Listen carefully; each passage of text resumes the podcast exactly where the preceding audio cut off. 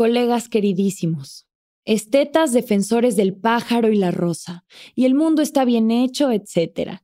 Y cantemos al cielo en primavera porque es azul y estalla de gracia y de poesía. Amigos y enemigos, es cierto, estáis sobrados de sólidas razones. ¿Seguir vuestro camino? ¿Acaso lograría salvarme de estas cosas, de tantos anatemas comiéndose mis versos? Pensándolo, es loable. El cielo azul tan lindo, el cielo bondadoso de Dios y de sus ángeles, precioso.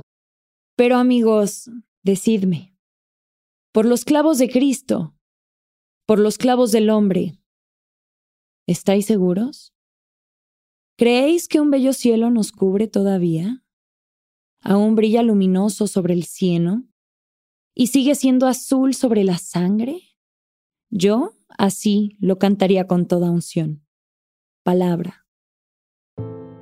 Este es un fragmento del poema El cielo, escrito por Ángela Figuera Aymeric una poeta que vino desde España a México durante la Guerra Civil y escribió este poema por un tema que no hemos resuelto y que medio siglo después seguimos sin entenderlo, el privilegio. Según la nota especial, el rol de la mujer en la economía y el impacto del 9 de marzo de Citibanamex, la mayoría de las mujeres que trabajan en nuestro país están dedicadas al trabajo doméstico o a otras actividades que tampoco tienen remuneración económica. ¿Sabías que el trabajo no remunerado que realizan las mujeres en el mundo tiene un valor de al menos 10 billones de dólares? Yo soy María Andrea y esto es Entre tus piernas.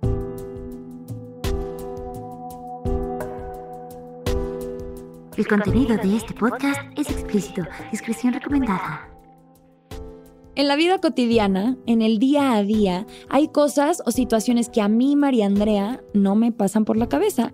No me pregunto cómo en cuánto tiempo me va a tocar subirme al metro, o si el coche de mi amigo tendría espacio para mi silla de ruedas, o si podré entrar con facilidad a tomar un café en un lugar que tiene 30 escaleras para llegar.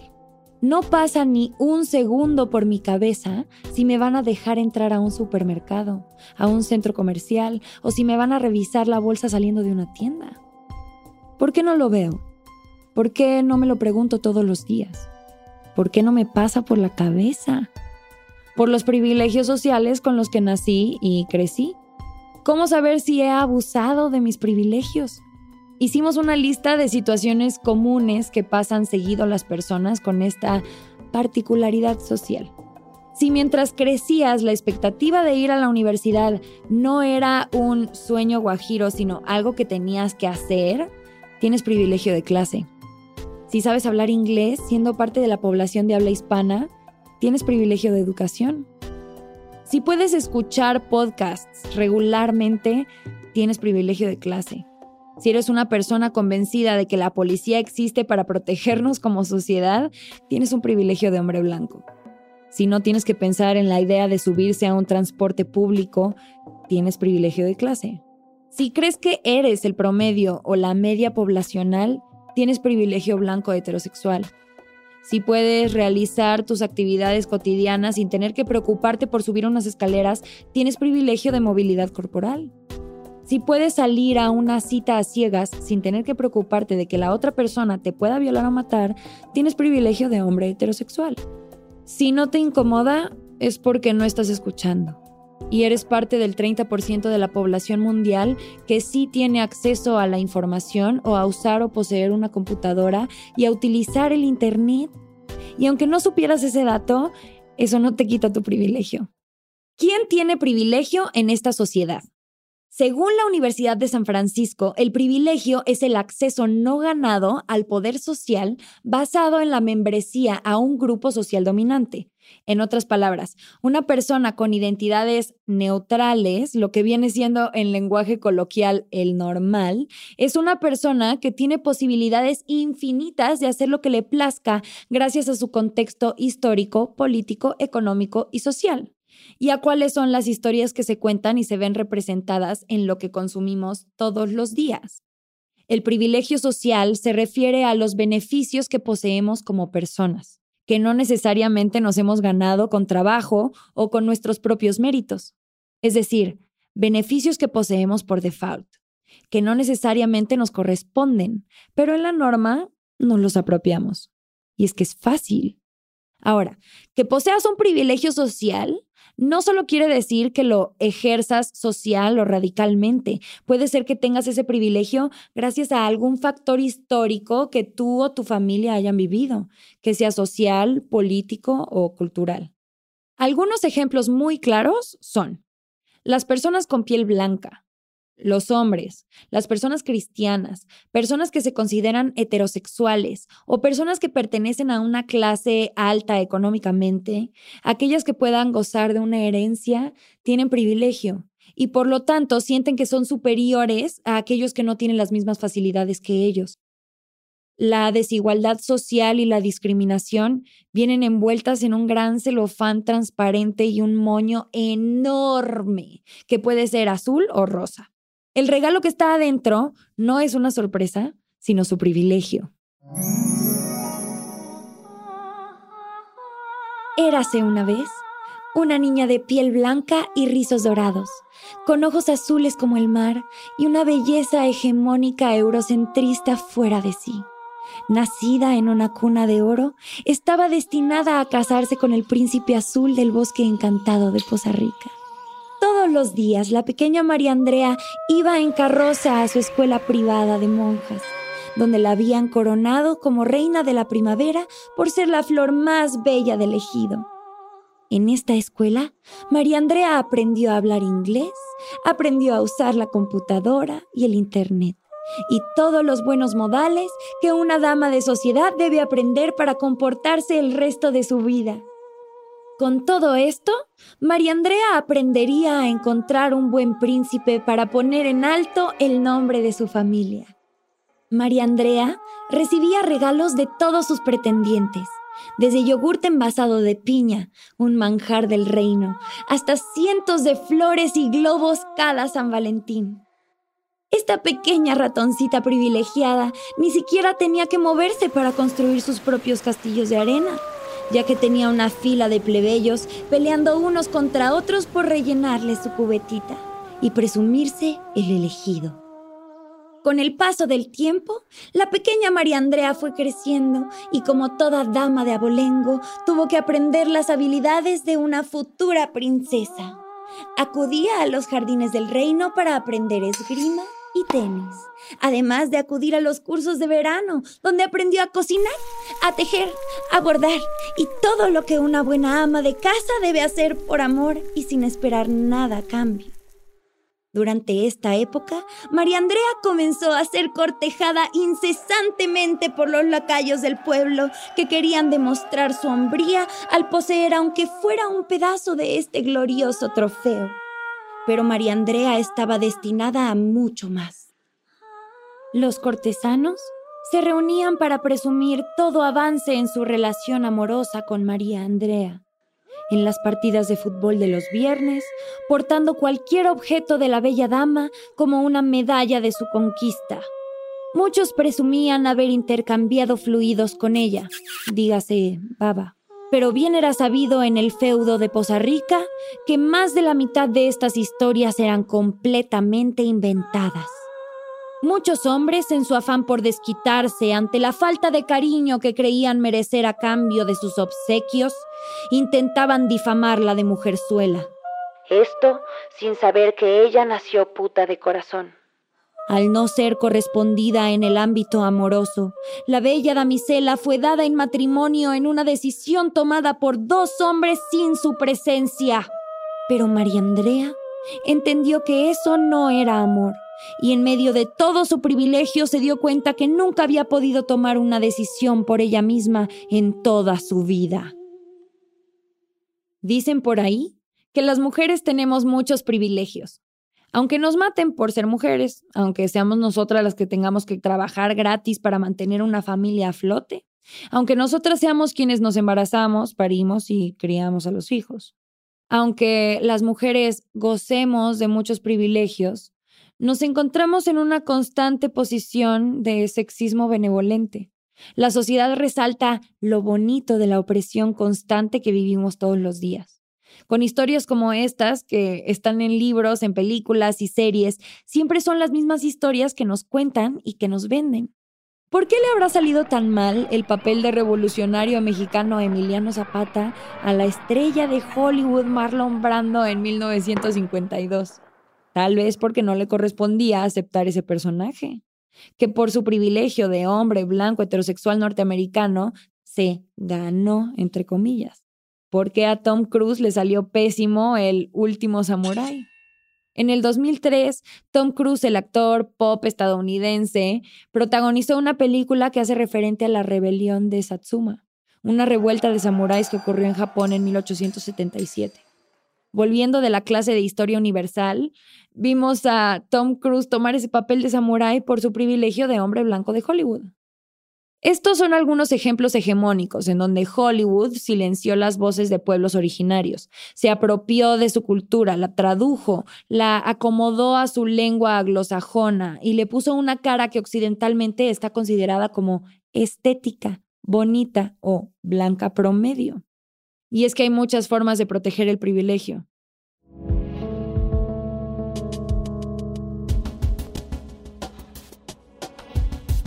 Silenciar o no dar espacio para que otras personas hablen es una de ellas.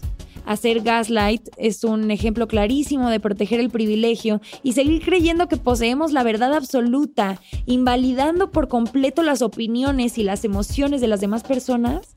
Hablar desde la superioridad y escuchar en vertical, creyendo que yo estoy bien, tú estás mal, normalizando que la persona privilegiada tiene toda la verdad esa es una forma de proteger lo que es solo tuyo. Otra forma es cerrando diálogos. Cuando no tenemos la apertura de escuchar lo que otras personas tienen que decir. Cuando nos ponemos a la defensiva y bloqueamos las opiniones que no resuenan con la nuestra.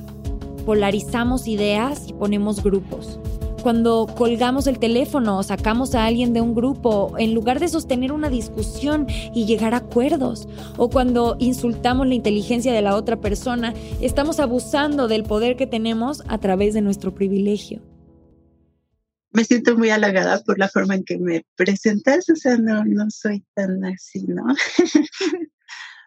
Pero mi crítica hacia lo que llamamos privilegios pues se basa mucho en la experiencia personal, ¿no? O sea, primero entendiendo la situación en la que me he encontrado, por ejemplo, pues por mi clase social, o sea, he atravesado por pobreza, he tenido dificultades.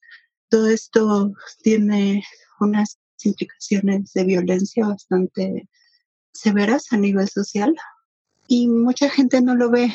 Muchas veces cuando estás en, en tu círculo de privilegios, es muy difícil voltear a ver hacia abajo. Ella es él. La conocí en Tejiendo Sororidad, un evento organizado por Dignas Hijas, una colectiva de feministas interseccionales. Cel es activista y estudia la preparatoria. Vive en la periferia de la Ciudad de México y conoce bien las peculiaridades de la discriminación de clases y diversidades sexogenéricas. Y es que el privilegio está presente en todos los aspectos de nuestra vida, incluso dentro del movimiento feminista. Es muy triste porque he notado mucho eso en el, en el feminismo. Ahora que me acerqué, que he estado intentando hacer activismo, es muy difícil que, que te abran las puertas. Hay muchísimo, muchísima desigualdad. Y eso es algo que, que duele, pero a la vez pues he tratado de entender también que, que yo también puedo tener cierto grado de privilegios. Porque todas las personas tenemos privilegios de una forma u otra. No hay casi nadie que no tenga alguno. Quienes estamos escuchando este podcast, los tenemos. Y hemos pensado que toda nuestra experiencia de vida es igual a la de todas las demás personas. Esto lo dice Chimamanda en The Danger of a Single Story. Las personas privilegiadas estamos acostumbradas a ser la norma. Entonces, todo lo que tenemos en nuestro alrededor es todo lo que conocemos y todo podemos llegar a concebir. Todo lo que no es parte de las reglas y de la normalidad es tan ajeno que ni siquiera lo conocemos. por ejemplo, en Milpalta, es muy difícil que se acerquen al feminismo. Y es bien duro porque viven una realidad con un machismo tan normalizado que duele ver que, que no esté cerca ese activismo que está tan cerca del poder, tan cerca de todos estos círculos académicos y del gobierno y tan lejos de la gente. Y por otro lado, las clases más altas, llenas de privilegios, somos grupos que tenemos y siempre hemos tenido acceso a las reglas de cómo comportarnos en sociedad, y eso unas más que otras. Si piensas que todas las personas en el mundo deberíamos saber cómo responderlas, tienes privilegio de clases, vives en una burbuja y no estás poniendo atención. Tristemente, no solo pasa con hombres en, la cúspide del privilegio, ¿no? O sea, también pasa con, con personas que se dicen feministas, personas del activismo LGBT que están en una posición de privilegio, por ejemplo, por, por racialidad, por clase, y no se quieren dar cuenta, o sea, creen que porque les atraviesa una experiencia de opresión, eso ya borra todos sus privilegios, y eso es un gran error, o sea, creo que no podemos negar el hecho de que tenemos ciertos privilegios, pero no nos hacen malas personas tener privilegios, sino el, si no los utilizamos para cambiar la realidad, ¿no? Es necesario incidir en los espacios donde la desigualdad social impera. Y más allá del plano físico, impera en nuestras ideas, en nuestros constructos sociales y en nuestras discusiones. ¿Cuáles son las perspectivas que valen para incidir en los espacios públicos donde se toman decisiones desde el privilegio? Hay muchas mujeres en el feminismo que tampoco son conscientes de sus privilegios y utilizan su propia postura de privilegio académico, etcétera, para imponer sobre otras mujeres sus ideas, ¿no? Por ejemplo, con mujeres más pobres o racializadas que congenian con hombres que tienen en comunidades o sus luchas comunes con hombres de sus comunidades, las atacan. Estas mujeres tienen un, sus propios procesos, sus propias dinámicas y llegan como con una idea colonizadora de imponer ideas antes de escuchar, ¿no? Como las SWERFs y las TERFs. Lo que pasa es que muchas veces sí ellas tienen un posicionamiento academicista, que cree que sus teorías que han leído de la gran académica de Estados Unidos o Gran Bretaña ya es la verdad absoluta y llegan con esa superioridad así como intelectual a hostigar a mujeres que tienen otros procesos comunitarios, sociales, otras vivencias y es bastante violenta la forma en la que llegan, o sea, literalmente es colonizador. Una pieza importante para que yo esté hablando del privilegio en este podcast es que soy consciente de que lo hago desde mi propio privilegio y sigo aprendiendo. Y no, no ha sido difícil aceptarlo y reconocerlo. Todos los días reconozco nuevas posturas que tomo desde mi privilegio. Pero estoy convencida de que entre más conscientes seamos de nuestros privilegios, más poderoso puede ser el cambio que generemos en la sociedad. Además, esta es una discusión que tengo constantemente y todo el tiempo me encuentro con las mismas trabas y por eso hicimos estos episodios. No se dan cuenta que están teorizando sobre realidades de las personas, ¿no? Es como decir, el trabajo es capitalista, hay que abolirlo, no, no trabajes. Es absurdo. Hay que entender que estamos dentro de un sistema y ese sistema tiene estructuras dentro de las que tenemos que sobrevivir. No veo ese mismo icono con el que atacan a las mujeres trans contra otras personas. No veo que ataquen así a hombres que están agrediendo a mujeres como están todo el día hostigando a mujeres trans. La indiferencia, la desinformación, la desigualdad y la discriminación normalizada son el alimento perfecto del privilegio. Como tenemos la superioridad normalizada en nuestros cerebros y en nuestras ideas con todo lo que filtramos, nos sentimos con el derecho de discriminar a alguien más porque no cuenta con las mismas prácticas sociales e institucionales que se perciben como naturales en nuestro entorno o que son exactamente iguales a nosotras dependiendo los conceptos que planteemos como el límite. Son ideas patriarcales tan arraigadas que te venden la idea de cómo tienes que verte, cómo ser, que son pues muy violentas, ¿no? Y las interiorizamos de una forma que es muy difícil superarlas. El privilegio es invisible, es algo que no tienes que pensar, que siempre ha estado ahí a tu alcance, es algo que es parte de todos los días, así es la vida. De la misma forma que siempre ha estado cerca de todas las personas, por ejemplo, el trabajo no pagado de las mujeres en las labores del hogar. Por eso las empresas creen que el Día de las Madres les podemos regalar una licuadora para que hagan mejor su trabajo que no se paga más que con regalos que la cargan más de trabajo. Pero es lo normal, lo que el mundo ha hecho por mucho tiempo, lo que hace la mayoría de la gente. Podríamos ver el privilegio como... Es que es un poco complejo, ¿no? o sea, es una metáfora, porque sí, podríamos pensar que es algo completamente vertical, como una escalera, pero el hecho es que no es tan simple, porque como decíamos, también hay intersecciones dentro del mismo privilegio puede haber opresiones. La idea de tener un coche, tener acceso a la educación, poder ir a la universidad, poseer una casa propia en lugar de pagar renta o que no se nos permita la entrada a algún lugar por nuestro aspecto físico, son solo algunas de las cosas que están frente a nosotras y que es hora de ponerles más atención.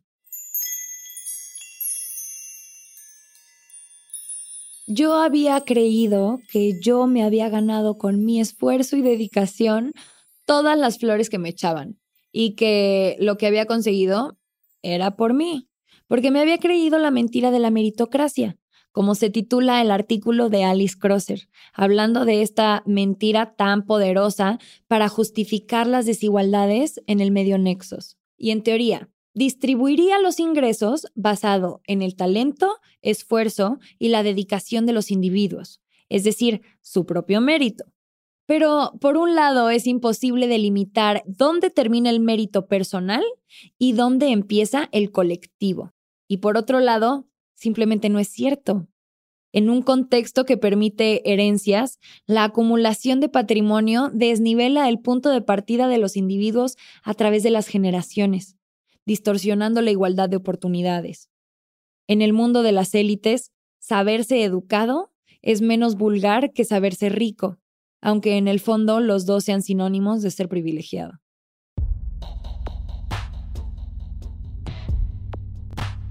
Yo no me di cuenta sola de mis privilegios. Alguien más llegó a decírmelo y no fue cómodo. Pero la incomodidad es parte del cambio y del aprendizaje.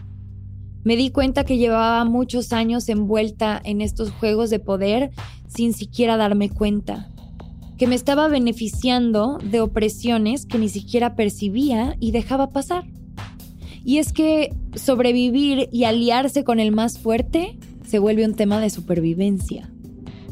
No es que elijamos ese bando por chingar a los demás, sino que por instinto nos aliamos y camuflajeamos detrás del más fuerte, del héroe, de lo que queremos ser, en lugar de ponernos del otro lado y hacer equipo con el más débil.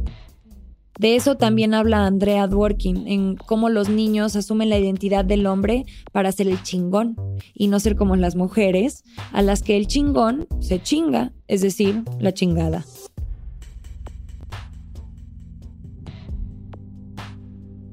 Es hora de observarnos y darnos cuenta que nos estamos beneficiando de esos sistemas de opresión. Es hora de observarnos y cambiar para que el mundo pueda cambiar. Es por eso que el diálogo de este podcast está completamente abierto. Quiero usar mi privilegio para conocer otros puntos de vista y dar espacio a otras perspectivas que no son las hegemónicas y que tengamos un diálogo. Si algo de este episodio resuena contigo o hay alguna historia que nos quieras compartir, mándanos una nota de voz al WhatsApp de Entre tus Piernas. El número es el siguiente. Toma nota. 5548018078. Hagamos un esfuerzo por salir de nuestros círculos cercanos, de preguntar cosas nuevas y conocer otras historias de vida. La deconstrucción empieza y nunca termina. Leamos, pero leamos libros que no sean idénticos a nuestra experiencia de vida o que los haya escrito alguien que se parezca a mí. Cambiemos el cassette que se ha repetido toda la vida. En lo que va de este año hemos confirmado que las acciones que realizan unas personas afectan directamente a otras. Cuando empezamos a observar el verdadero alcance de nuestras acciones, nos hace reconocer nuestro privilegio y desde ahí entonces podemos hacer algo al respecto y ver cómo con nuestras acciones podemos contribuir a algo más grande. Todo el sistema está hecho para que yo, humana, pueda beneficiarme de ese tipo de situaciones. Como comprar leche en el súper sin tener que ver el sufrimiento de las vacas porque en el cartón me ponen una vaca feliz, sin que me dé cuenta de eso que me incomoda. En eso se basa nuestra cultura, somos como una cebolla de privilegios. Cada capa, por más delgada que sea, está ahí, generando opresión en mí y en otras personas, en todo lo que me rodea. Estamos interconectadas con algo más grande. Pero si no salimos a ver qué otras opciones hay, además de lo que podemos consumir, conocer, leer y tener de la forma más fácil, no podremos salir de nuestra burbuja de privilegio. Te invito a reconocer tus privilegios y conocer cosas nuevas, que no sean parte de la norma, de lo normal, con documentales, personas nuevas, otras experiencias de vida, escuchando. Solo reconociendo las experiencias de otros como igualmente válidas, podremos asumir nuestra identidad. Cuando nos hagamos preguntas o hagamos preguntas a otras personas, escuchemos con humildad. Sabemos que tenemos este privilegio, pero ¿qué podemos hacer al respecto? ¿Cómo podemos usar nuestro privilegio para crear un impacto positivo en la sociedad?